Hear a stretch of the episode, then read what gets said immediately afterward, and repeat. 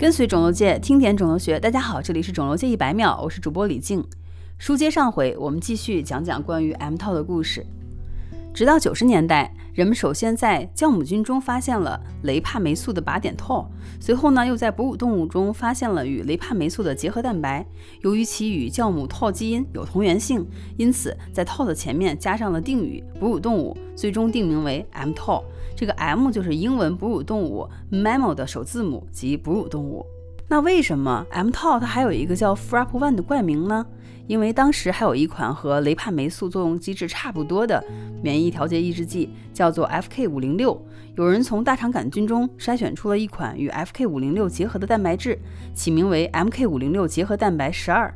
进一步呢，研究发现该蛋白也能与雷帕霉素进行结合，我们就叫它 FK506 结合蛋白十二雷帕霉素相关蛋白一。名字是不是特别长，而且很拗口？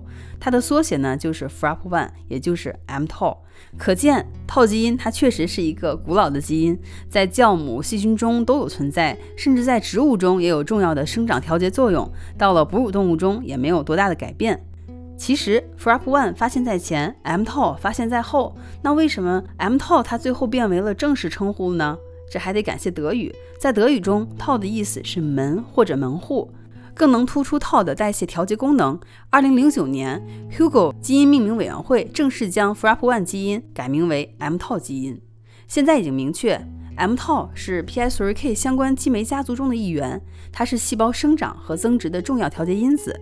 mTOR 信号的过度激活会助长包含乳腺癌、前列腺癌、肺癌等多种肿瘤的发生和发展。抑制 mTOR 也在临床被证实有助于改善部分肿瘤患者的预后。